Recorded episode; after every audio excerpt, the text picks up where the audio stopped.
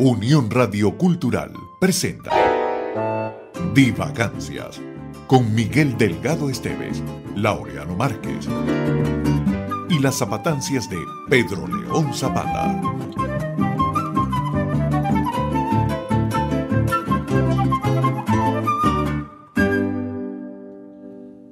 Miguel. Hola, Laureano. Qué ¿cómo bueno estás? estar nuevamente en Divagancias. Un Sí. saludo muy cordial para toda la gente que nos escucha y que nos sigue, que es una multitud cada vez más enervante y excesiva que en los palúntricos momentos de la hora.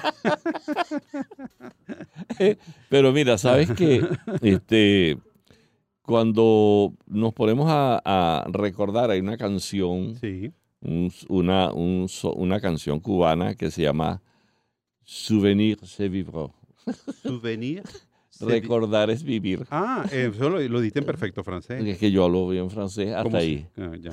Y entonces, este, eso de recordar es vivir, este, es una frase que me parece tan feliz. Sí. porque, y recuerdo una vez más a nuestro querido Efraín Subero, al maestro Efraín Subero, cuando él decía, quien no recuerda sus viejas melodías, tiende a colgar del aire su pasado. Mm. Y nuestras viejas melodías, que son las canciones, solamente Mm. no son nuestros amigos, son nuestros maestros, son nuestros familiares, son Mm. nuestros hijos, nuestros padres, madres, tíos, hermanos, amigos entrañables. Y esas son nuestras viejas Claro, melodías. Y nosotros somos nuestros recuerdos, porque fíjate que nosotros podemos estar aquí hoy gracias, por ejemplo, a nuestros recuerdos, si no, ni siquiera habríamos podido llegar a la emisora, Así es. porque así- recordábamos el camino, cómo exacto. olvidarlo. Claro, claro.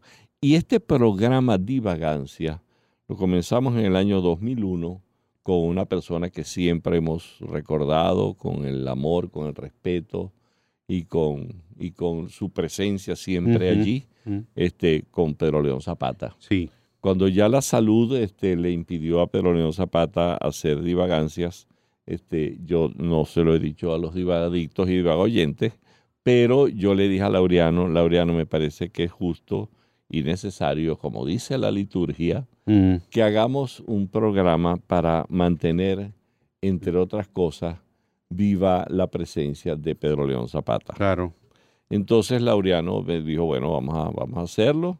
Y comenzamos y resulta que empiezo yo a buscar en mis En el pasado, archivos. en el pasado. Empiezo a buscar en mis archivos, Laureano, y encuentro que el primer programa de divagancias que grabamos tú y yo fue en octubre, los primeros días del mes de octubre del año 2010. 2010, es decir, hace de esto ya 14. 14 años, pero nosotros somos Pero de qué verdad longevidad, comprometidos. qué longevidad laboral.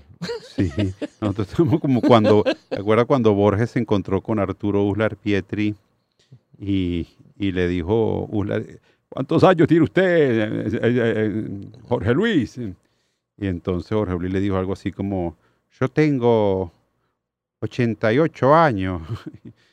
¿Y usted cuánto tiene? Y Uslar le dijo así, yo tengo 81. 81, uy, ¿quién tuviera 81? cuando uno cuando, cuando los años van pasando, Sí. cualquier Ah, año sí, entra en la cuenta. Entra en la cuenta, Sí. sí. en efecto. Pero fíjate que hace del año 2010 a esta fecha, este, nosotros, yo no, no tengo la cuenta de cuántos son los programas que tú y yo hemos Mm, grabado, eh, que hemos hecho pues de divagancias. Debemos recordar también a Zapata porque cuando comencé a hacer este programa con Pedro León Zapata, el nombre divagancias, y es importante recordarlo siempre, ese nombre, esa, esa palabra, no existe en el castellano, no existe en el diccionario castellano. Existen divagaciones y por ahí va la cosa. Pero divagancias es una palabra inventada por Pedro León Zapata. Que en cualquier momento podría ser incluida en el diccionario de la Real Academia de la Lengua Española, porque una, o sea, hay divagaciones, Ajá, pero uno podría ser, estoy haciendo una divagancia. ¿Verdad? Sí, Sí, sí. sí. Entonces, bueno, quizás, Bueno, bueno, ya le honraremos a, eh, a Pedro León. Pero el cuento que les queríamos comentar a los divagadictos y divagoyentes es que le decía yo a Laureano, chico, desde el año 2010 estamos haciendo divagancias.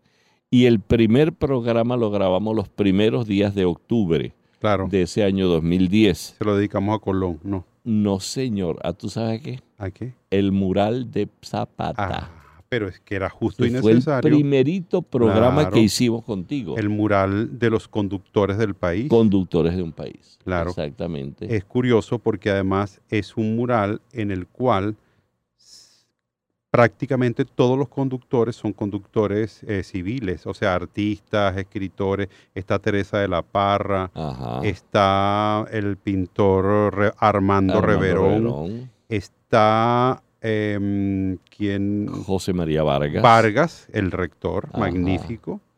eh, que fue el, el primer presidente ya de Venezuela civil De la como república. de la Venezuela separada de Colombia. Sí, exactamente. Sí. Porque el primer presidente civil de Venezuela, la gente cree que es José María Vargas. No, es No, fue- Cristóbal, fue, Cristóbal Mendoza. Mendoza, claro, Claro. que era de aquel cuando se hizo La primerísima primer- república. del año 1811. Claro, que además era una presidencia que se turnaban, algo así como una semana uno, una semana Sí, otro. es- era un, era un triunvi- triunvirato, Triunvirato. tres, y creo que una semana a mí me o un gusta no sé. a mí me gusta eso sí que sea ¿Sí? sema- semanal. ¿Sí? ¿Tú crees? Sí. Bueno, Bueno, hablando de- de- Ajá. del mural. hablando Del del mural, mural. vamos a hablar del Ajá. mural, que fue el mural, que el Sí. primer programa que hicimos contigo. Entonces, hablábamos de, de la única mujer que aparece allí es Teresa de la Teresa Parra. de la Parra, que Eh, es una, es, es una gloria nacional, Claro, Teresa de la Parra. Claro, pero ahí me falta alguien. Teresa está- Carreño, No. no. No. Teresa es- Carreño, ya me acuerdo porque él dijo, si él tiene el, ella tiene el teatro aquí, ¿para que le vamos a hacer otra yo cosa? le decía Zapata, sí, ¿te sí, acuerdas? sí, sí, yo sí. les conté que le decía, pero bueno, ¿y por qué no está Teresa Carreño ahí? Entonces me decía, no, vale, es que ya está Teresa de la Parra. Y yo, sí, pero ella fue la primera mujer, era una niña prodigio, este, fue la primera mujer que dio glorias al país. O sea, empiezo yo a, a- a defender mi teoría de por qué debía estar Teresa Carreño ahí en ese mural. Y entonces, este, por cierto, déjame decirle, porque ese mural que llamamos ya como el mural de Zapata con una cierta confiancita, Sí, ese es el mural que está en la autopista Francisco Fajardo. a la altura del gimnasio cubierto de, de- la, del, del, del estadio cubierto. no, de la- del gimnasio cubierto de del la gimnasio Cachucha. cubierto, lo que llaman la cachucha de Pérez Jiménez. Exactamente. Sí. Este, ahí en la Universidad Central de Venezuela. Sí, Es decir, entre la entrada principal de la universidad, de- de- De- por el del de la rectorado de la Plaza Venezuela y la entrada a los estadios universitarios. es- exactamente. Sí. Entonces, este, ese, ahí está, repito, está Simón Bolívar, Claro, por supuesto. Está Armando Reverón como pintor, está Sí. Teresa de la Parra, sí. está José María Vargas, pero me falta alguien, Laureano. Eh, Reverón, ya lo dijimos. este, ya lo vamos a ubicar, ya lo vamos, a ubicar. ya lo vamos Pero a bueno, ubicar. el cuento es que ese mural que hizo Pedro León Zapata fue un, un encargo.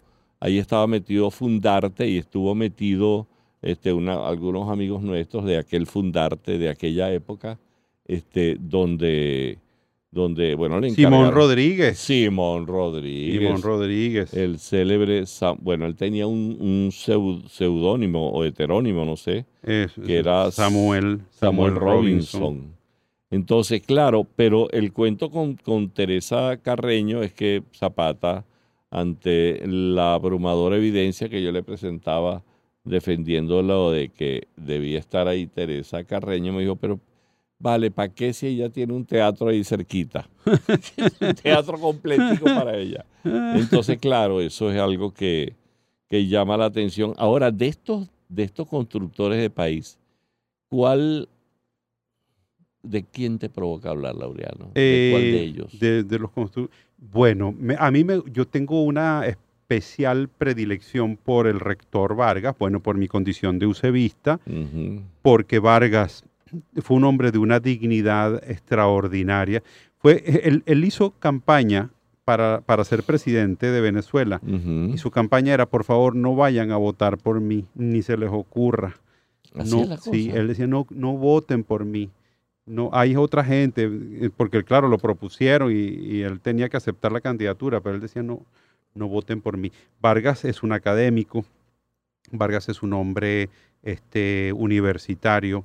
Vargas es un hombre muy decente. Aquel famoso diálogo entre Vargas y Carujo. Bueno, diálogo, diálogo, no, con- no. confrontación, Sí. cuando Carujo le está pidiendo la renuncia. Y Eso fue a raíz de la, revo- revo- esa fue la revolución. Carlos Sublet, ¿no? Era que estaba allí metido en la Su. Sublet me parece que vino después de Vino Vargas. después de sí. Vargas, creo, sí. Y, y entonces él le dice eh, algo así como, bueno, está pidiendo que renuncie, que el mundo es de los valientes. Ujú. Los valientes quiere decir porque él había estado en la guerra de independencia Ajá. y Vargas no era militar, sino que era un civil que no había peleado en guerra. Entonces el mundo es de nosotros, de los que peleamos allá en, Sí, en las batallas. Y entonces él le dijo, este mundo nuestro es y será del hombre justo.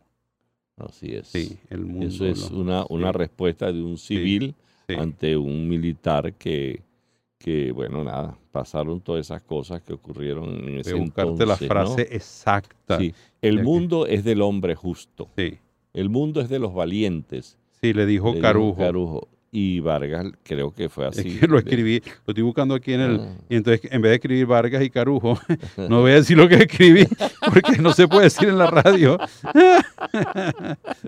Pero es bien, bien, bien rico ese hablar de esos personajes, Sí, porque Teresa, Teresa de la Parra, bueno, fue también una escritora que, que también rompió barreras.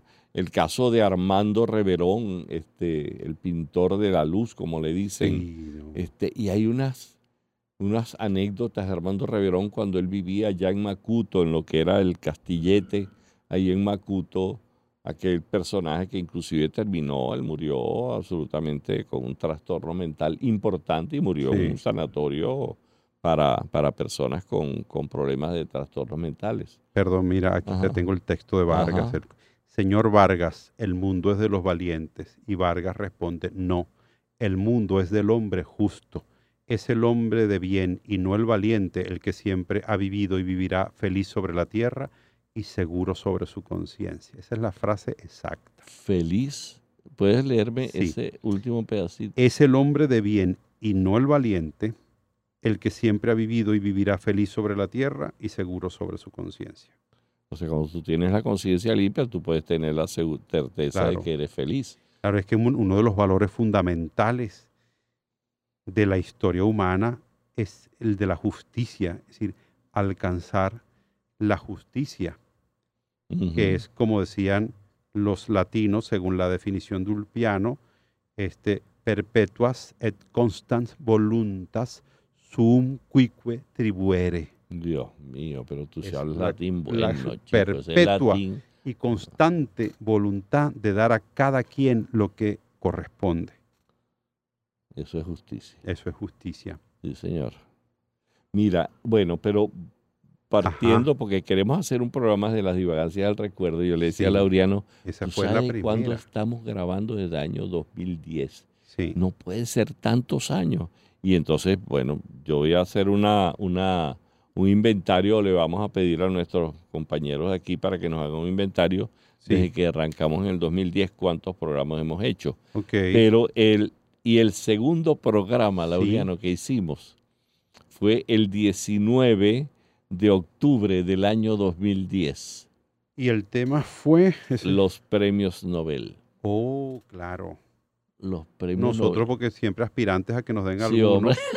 un premiecito que un sea. premiecito. Ok, pero es interesante porque yo creo, en, en mis anotaciones, creo que hicimos dos programas del De los premio pre- Nobel. claro, es que hay muchos.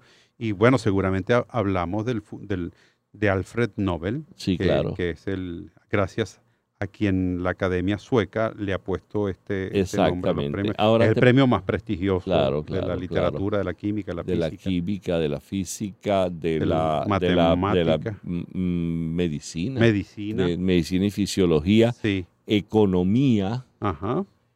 premio Nobel de la... Ahora, ¿es Nobel o Nobel? Eh, yo siempre he tenido esa duda. Yo lo digo de las dos maneras por si acaso. Bueno, Cuando lo nombro, digo, una vez digo Nobel y otra vez digo Bueno, Nobel. es Nobel. Porque hay un Nobel con B pequeña que Que es, de nuevo, nue- de de nuevo. nuevo, de El nuevo. Nobel escritor, Es Nobel. Nobel es, ¿es Nobel o Nobel? mm, mm, mm, el Nobel escritor con B pequeña. Con B pequeña. Sí. Y Nobel Sí. Es el premio Nobel Sí. de, de Alfredo Nobel. Yo no sé cómo hacíamos los programas antes cuando No. no teníamos internet. Oye, pero qué impresión. No, pero es Nobel. Te lo digo con absoluta responsabilidad No, porque yo llamé a la, la academia. A la academia, no, llamé al consulado de Suecia. Ah, no puede ser. Sí. Estocolmo. Este, Esto- Estocolmo, porque el tipo, Estocolmo mi paciencia. Porque, porque, bueno, Alfredo Nobel nació en Estocolmo.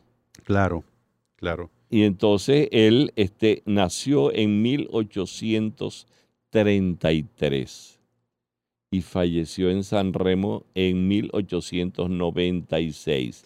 El- Apenas el- 63 años vivió él. El, el, bueno, ya la- los explosivos los habían inventado los chinos muy antiguamente. Claro, claro. Pero él, él, inventó la dinamita. La dinamita. La ya la nitroglicerina existía. sí. O sea, la nitroglicerina es una mezcla de ácido nítrico Ajá. con ácido sulfúrico, bueno, déjame decirte, HNO3, Ok. que es ácido nítrico, H2SO4, que es ácido sulfúrico, Ok. y glicerina. Yo, yo ni trato. Y yo, no, nitrates porque con nitri, Ni trato, ni trato, ni trato de hablar de esas evita- cosas. evita- eh, para evitar una explosión. Y la nitroglicerina, el, el- el Alfredo Nobel este, mezcla la, nitrogli- la nitroglicerina con, con algodón de pólvora, salitre, polvo de ladrillo y Na2CO3, o sea, carbonato de sodio. Ya. No, Ya si te es lo una mezcla, es una mezcla explosiva. Y entonces eso le dio más estabilidad a la nitroglicerina, que era una cosa que apenas le hacía así podía explotar aquello. ¿Qué, qué cosa tan, tan asombrosa el ser humano, ¿verdad? Yo, yo estaba leyendo ayer eh, que ciertos eh, gorilas tienen capacidad de hacerse bromas unos a otros. Gorilas. Gorilas, simios. Yo digo, en lo que aprendan a asesinarse, ya serán completamente humanos. Porque como la risa es uno de los rasgos distintivos del, del ser Claro, humano. claro. Y, y yo me yo a veces me pongo a pensar, ¿no? Me pongo como, como, tú a veces piensas, sí, como a meditar. se va a burlar, no se burlen de él. Mire, con lo que le ha costado, ¿sabes lo que le costó al universo producirnos a nosotros? Desde el, desde el animal ancestral que salió del mar hasta lo que somos hoy, animales racionales, para agarrar y asesinarnos unos a otros y, y causarnos tantos problemas y tener una guerra y, Y tener otra guerra y tener guerras mundiales y aniquilamiento de seres humanos. ¿Por, por qué? No, ¿Por y, la, y, las, y, y yo no entiendo qué pasa con las personas que, que torturan. Ajá. O sea, qué extraño, extraño placer deben sentir en, en ver el sufrimiento de los demás. Eso es una, Sí. una patología, obviamente. Claro, y yo digo, es que es una cosa curiosa porque la, his- la historia humana está llena de esos horrores. Yo, yo, por ejemplo, cuando me pongo a pensar a veces que pienso, yo digo, Una que, que otra vez. por ejemplo, Ajá. un joven que va a una batalla y que muere. eh, ese, ese joven fue producto de unos padres que se amaron, De un parto doloroso, de una madre que lo cuidó, lo cuidó durante mucho tiempo, lo amamantó, lo educó, le enseñó el idioma, ese, ese niño fue a la escuela, ese niño se preparó, y, y, y para qué, para que terminemos matando. Tú sabes Este, que uno de los, de los, cada vez que yo veo este, la imagen de Jesús de Nazaret, Ajá, o sea, las torturas a las cuales fue sometido ese ser humano, vamos Sí. a olvidarnos un poco, vamos a hacer, no olvidarnos, hacer de un, de un, a un lado la, el- la, la personalidad, el Dios que es Jesús de Nazaret para, el cristianismo. Pero vamos a ver el hombre. Una persona que es torturada de esa manera, que es asesinada de esa manera, porque pensaba diferente, Sí. porque él no era, tú él no era conspirador, No, para nada. ni estaba conspirando, ni estaba este, alzando al pueblo, claro, era un peligro para el imperio romano. Claro, pero de hecho, recuerda que él, cuando le hacen aquella pregunta comprometedora, cuando le dan un denario de plata y le dicen, debe, ¿a quién debemos hon- hon- honrar? ¿A Dios o al César? Y porque el César era Dios para los romanos. sí. Y entonces él dijo la famosa respuesta, dad al César lo, Lo que, que- es del César y a Dios lo que es de Dios. Ajá. Sí. Y- Pero, pero Jesús, por supuesto que no. Y de hecho, a Poncio Pilato le cuesta mucho condenarlo, porque hay un momento que dice, yo no veo culpabilidad alguna en este hombre, y de ahí el hecho simbólico de, que se lave las manos. Sí. Ahora, eso de Poncio Pilato, este, ese episodio, quienes condenan a Jesús de Nazaret a la tortura de la cruz y todo lo que ocurrió, son sus propios paisanos. Sí, claro. Mira, nosotros, Miguel, somos tan, tan, tan divagantes, tan divagantes, que incluso dentro de la divagancia, Ajá. Que es sobre las divagancias, ya estamos, Estamos divagando. haciendo- Porque nosotros estábamos hablando de, la dinamita y llegamos a Jesús de Nazaret. Oye, de dinamita para llegar a Jesús de. Nazaret hay Que- que darle Sí, un- sí, un porque no- trecho más o ahí no había, ahí no había explosivos. Claro, claro. Pero eso de, de Alfredo Nobel es que estamos hablando de un programa recordando nuestros programas de divagancias. Y entonces, claro, eso de la dinamita de Alfredo Nobel, que eh, Alfredo Nobel entonces, todos las utilidades, los royalty, todo lo Sí. por la venta de la dinamita, Sí, él destina, una vez como, su- como la herencia que la- él deja a la un poco la humanidad. conciencia que le, re- le remuerde un poco, ¿no? ¿Tú crees que le remuerda la conciencia? No, le no. remordería. Bueno, además, Porque la dinamita era también para... para, para cosas útiles, sí. Exacto. Es decir, los, la- los inventos no son buenos ni malos, sino la, la utilización. que se utiliza- la, dinamita ha sido muy útil para abrir túneles, para abrir puentes, Claro. para, para construir, este, para demoler. Claro, es un, espe- un Sí. explosivo. Sí, Y entonces, este, pero todo el dinero que produce la venta de la dinamita, él lo destina, lo pide para que se haga esa fundación que es eh, la creación de los premios Nobel. Por ejemplo, cuando De- uno pide un, un dinamita roll, Ah, eso va también para la fundación. Esa no la entiendo, pana. No. No entiendo por qué le ponen dinamita roll. Yo me niego a comer eso. Sí, Porque si me peligroso. explota, si me explota. Sí. Y fíjate que los premios Nobel ocurren desde el año 1901 y Alfredo Nobel murió en 1896. Ok, O sea, a los cinco años de su fallecimiento comienza. comienza... Que le dan una, una medalla a la gente, la medalla, la famosa medalla, y le dan también, creo, un premio en metálico. En metálico, sí, claro. Producto de las royalty la- Yo por, creo la, que, por lo de la dinamita. que este, este año, no sé si estará nominado por, por literatura nuestro poeta Rafael Cadenas. ¿Tú crees que te- Yo, yo creo que lo han nominado en alguna oportunidad. Creo que se lo merece. Totalmente. Se lo merece. Y él, este, pero mira, vamos... Mira, Mira, va- vamos, pero con, con una explosión de dinamita, la fundación este, Trinitoprofan, no, no, esta es... el No, premio, no. mira, pero Ah, acuérdate, ¿te acuerdas que el Ah. personaje que tenía Sábado Sensacional, Amador Bendayán, que llegaba un momento que decía, y ya regresamos? seguimos con estas divagancias del recuerdo.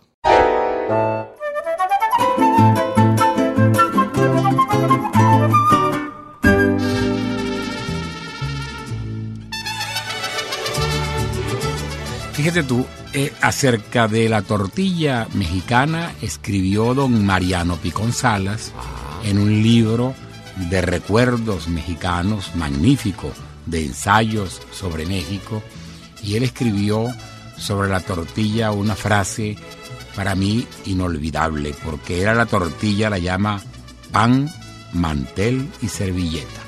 Y eso es exactamente cierto, porque la tortilla que es pan, porque ese es el pan de los mexicanos, al mismo tiempo sirve de mantel porque sobre ella se sirven cosas y servilleta también porque aunque parezca mentira, la gente se limpia y se la come.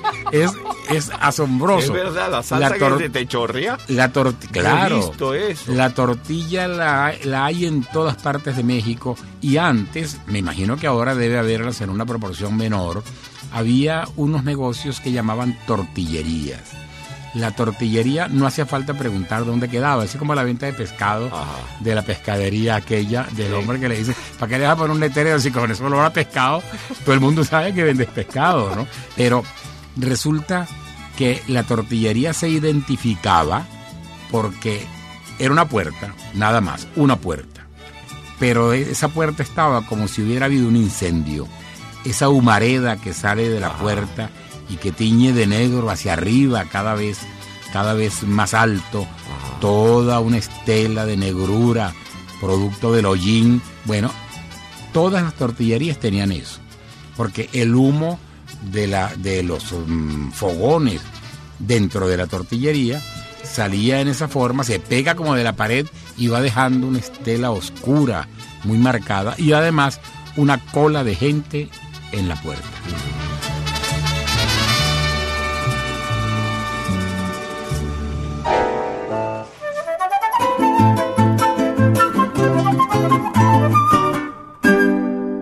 Bueno, ese fue Zapata. Sí, las zapatancias que Sí, señor. también son parte de nuestro haber. Sí, tú sabes que me llama la atención porque dentro del muñuño de programas que yo hice con Pedro León, nunca hicimos uno sobre los premios Nobel. Mm, Y nosotros hicimos creo que dos programas, sí, bueno, porque hablamos de toda esta historia de Alfredo Nobel, lo que es la nitroglicerina, qué es la nitroglicerina, qué es la dinamita, que es un que tiene un, un componente que tiene nitroglicerina dentro de sus de sus de sus componentes, no sé, la llamarías un descubrimiento o un invento.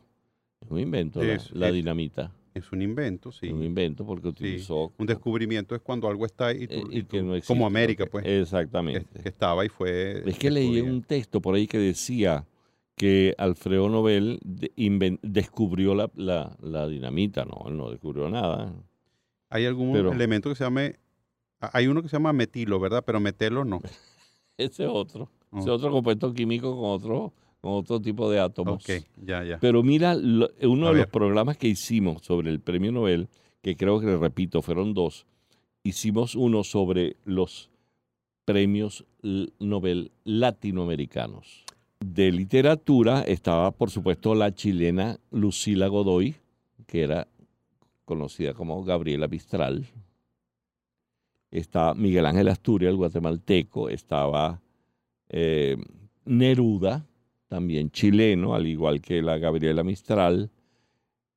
García Márquez, Octavio Paz y Mario Vargas Llosa. Que es el más El reciente. más reciente, apenas en el año 2010. Pero hay bastantes latinoamericanos. en Sí, como no, hay Pero dos, perdona- cuatro, ah, sí, seis sí en tiene. literatura. Sí, sí, sí. Pero en, en a otras áreas, en química y medicina, Bernardo Usey, que eh, uno de los libros que uno estudió fisiología era el de Bernardo Usey, que era un argentino. Este, Leloir, eh, en Argen- argentino también premio Nobel en, química.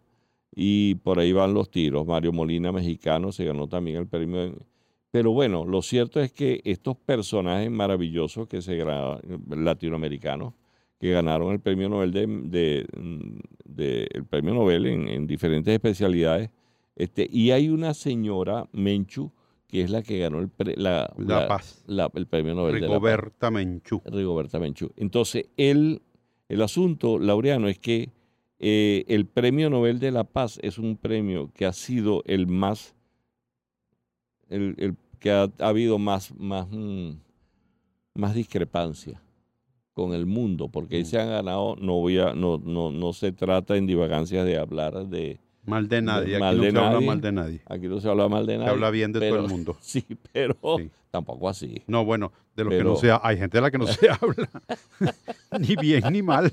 Pero bueno, eso era algo interesantísimo. Sí, que los, los, mm, los mm, premios Nobel este, de la paz hay varios latinoamericanos. Pérez Esquivel se ganó, Alfonso García Robles, Oscar Arias, el costarricense, se ganó También el de premio La de la Paz. paz. sí. Este, y- pero tú te tomas, tomas en consideración eso de los premios Nobel de la paz, ha sido el que ha tenido más, más controversia porque ha habido ciertos Claro. personajes que, Que no, lo han son, ganado que y no son muy pacíficos. entonces no han sido muy Sí. pacíficos.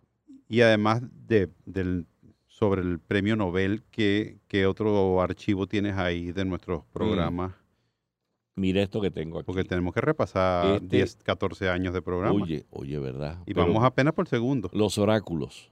Ah, Hicimos uno de los oráculos que a mí me encantó ese programa. Claro, el oráculo de Delfos. El oráculo, que, el son que adivinaciones, consultaban ¿no? Adivinaciones del Sí, futuro. Sí, sí, El oráculo era lo que los antiguos consultaban para tomar sus decisiones. Por ejemplo, los romanos lo hacían con las vísceras de las aves. Ah, verdad. Sí, los augures. Sí. Pero los griegos tenían el famoso oráculo de Delfos, Claro. que era, eso era como un vaporón que había en Delfos, en el, el teatro, en el eh, Pe- templo. En el templo, pero dicen que era que se Apolo. drogaban, ¿no? Es que de ahí salía como un humo y entre, entre ese vapor del volcán y alguna cosa que ellas, las, las, eh, las sacerdotisas consumían, ellas entraban como en un trance y Ajá. hablaban. Pero el, el oráculo de Delfo, una de las cosas era que hablaba en clave. U- u- una vez le dijeron a, a un general, este, si vas a la guerra, destruirás un gran ejército. Y él se fue engreído a la guerra porque, bueno, iba a destruir un gran ejército y resulta que destruyó el, el, de, el suyo de él. el suyo. Y quizá la cosa más emblemática del oráculo de Delfos fue cuando alguien, sin la autorización de Sócrates, le preguntó cuál es el hombre más sabio del mundo. Y el Mm. oráculo respondió, no hay nadie más sabio que Sócrates. Claro, eso a Sócrates le trajo un problema, porque Sócrates no se consideraba sabio y también respetaba Bueno, el oráculo. su célebre frase. Solo, solo sé que no sé nada. Claro, y entonces ahí es donde Sócrates comienza la indagación filosófica, decir, bueno, el oráculo no se equivoca. El oráculo dice, no hay nadie más sabio que Sócrates.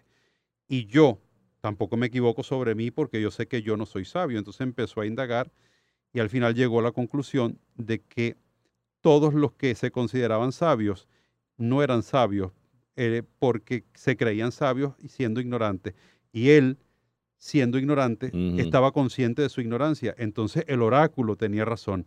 Nadie es más sabio que Sócrates porque Sócrates ya sabe que no es sabio. Eh, por eso decía, solo sé que no sé nada. Así. Que después le preguntaron a Platón cómo hacía Sócrates para mantenerse en forma y a dieta. Y yo no sé, solo sé que no cenaba.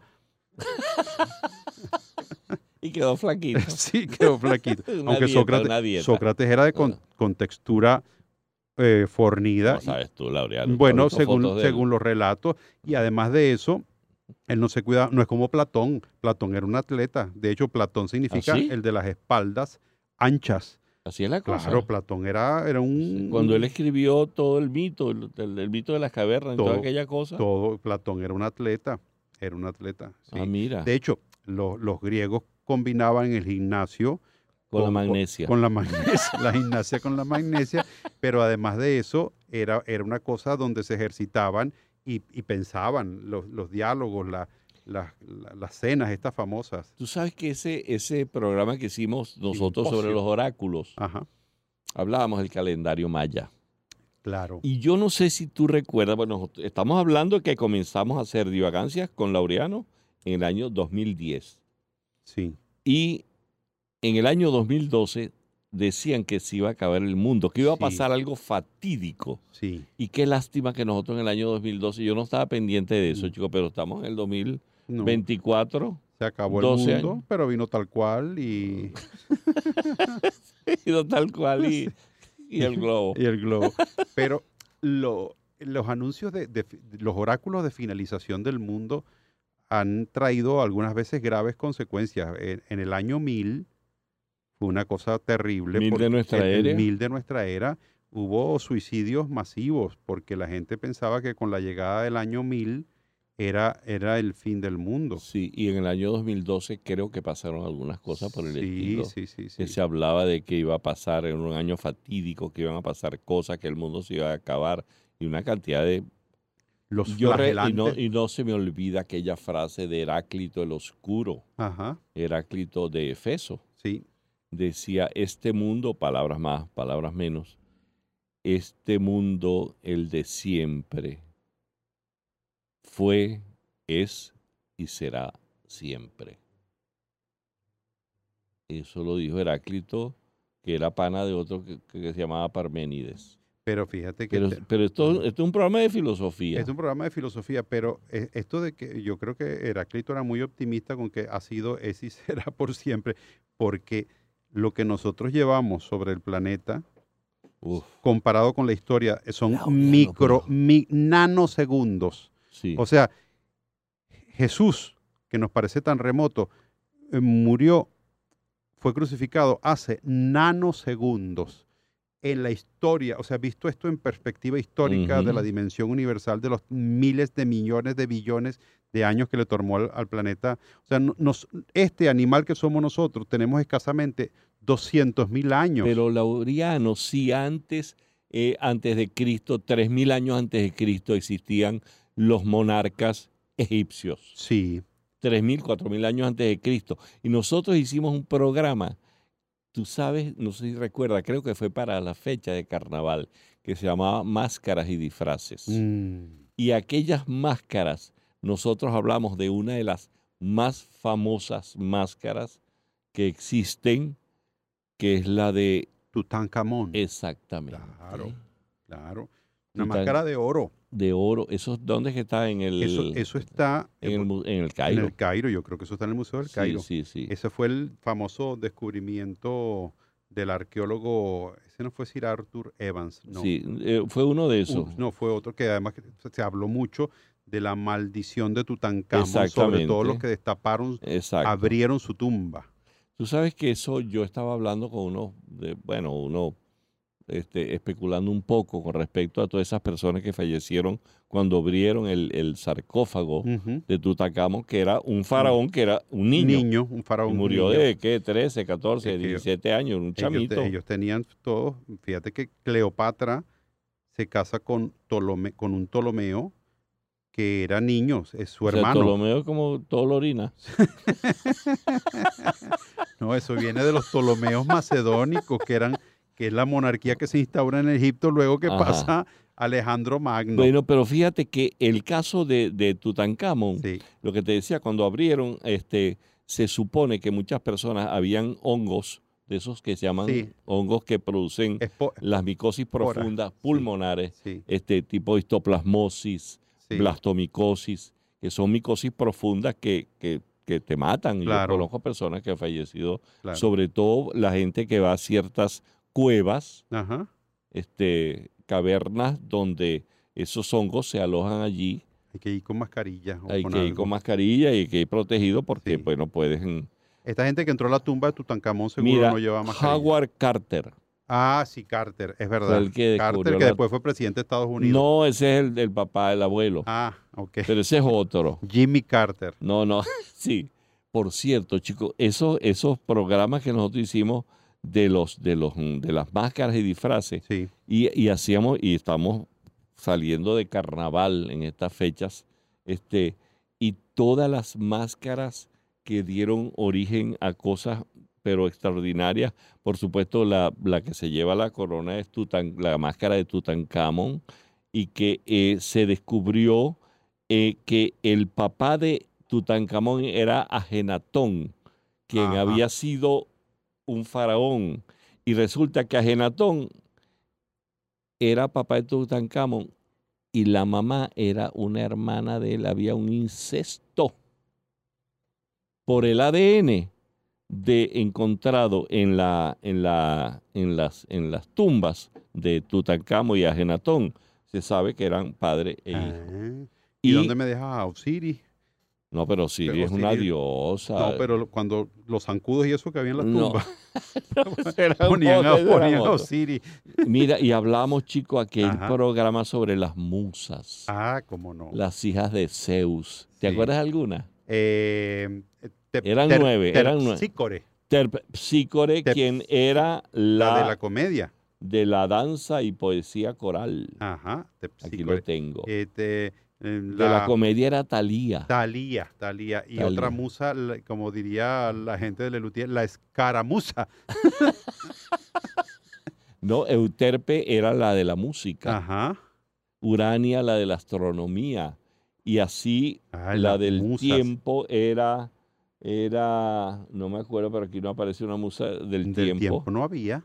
No vale. Eran pero de mira las que- artes. Pero tú sabes cuál otro programa que me encantó a, mí, en la resistencia a las innovaciones. Ah, O sea, cuando han ocurrido cosas que se han pues, producido innovaciones importantes y la gente, este, por ejemplo, yo me acuerdo de la escuela del maestro Vicente Emilio Sojo cuando aparecieron los Beatles, ujú. era, pero hablaban pestes de los Beatles. sí, como no. O sea, toda esa, esa, eso, esos, mm, esa, en la historia del arte es muy marcado la resistencia a las innovaciones. O sea, cuando pasas del clasicismo al romanticismo, Sí, sí. o sea, aunque, aunque debo decir que eh, de Mozart a, a- a Beethoven, que es la transición clasicismo a romanticismo, eh, Beethoven tiene una gran admiración por Mozart. Y Mozart tenía una gran admiración por Juan Sebastián Bach, que era ya el barroco. Y bueno, y las innovaciones cuando se pasa, pero esas no, no generaron tanto problema cuando se pasa, porque fueron innovaciones que trajeron soluciones, como decir, por ejemplo, el, el pergamino frente al papiro, Claro, que claro. no hubo un... Claro, el No, pergamino era mucho más complica- eh, complicado porque había que matar muchos animalitos Sí, sí. y, el, y no toda la piel servía. No, y aparte que era as y en vez, se podía Sí. escribir por aquí y por y aquí. por aquí, que no, Eh, no, con el, no así con el, con, el, papiro. con el papiro, no se podía. Y después este del, del, del papiro al papel y la, la imprenta. Cuando ah, cu- sí ha habido un rechazo, por ejemplo, cuando aparecieron los libros digitales, que todo el mundo dijo, se van a acabar los libros de papel. Y bueno, ahí están los libros de papel que siguen Están- existiendo. Que siguen o cuando vino el cine, que se iba a acabar el teatro, claro, y el teatro sigue ahí tan campante. claro, o cuando vino, no sé, el teléfono y, y- y- y dijeron, se va a acabar el telégrafo. Ajá. Y se acabó el telégrafo. ahí, sí, ahí sí la pegaron. Algunas han pegado. Sí. Algunas han pegado. Mira, y en el caso, por ejemplo, de- del, del creacionismo y el evolucionismo. Ajá. O sea, la- el creacionismo y la, la evolución este, son, Claro. son dos teorías sobre Sí. el origen de la vida Sí. absolutamente contrapuestas. Claro. Pero todo esto se ha resuelto desde el momento en que la, la iglesia no pretende que, que la Biblia tenga mm, vigencia científica, sino simbólica. Exactamente. Entonces, este, Claro. lo importante de todo esto es que al final, al comienzo de todos los comienzos, hay algo. ¿Tú sabes cuál?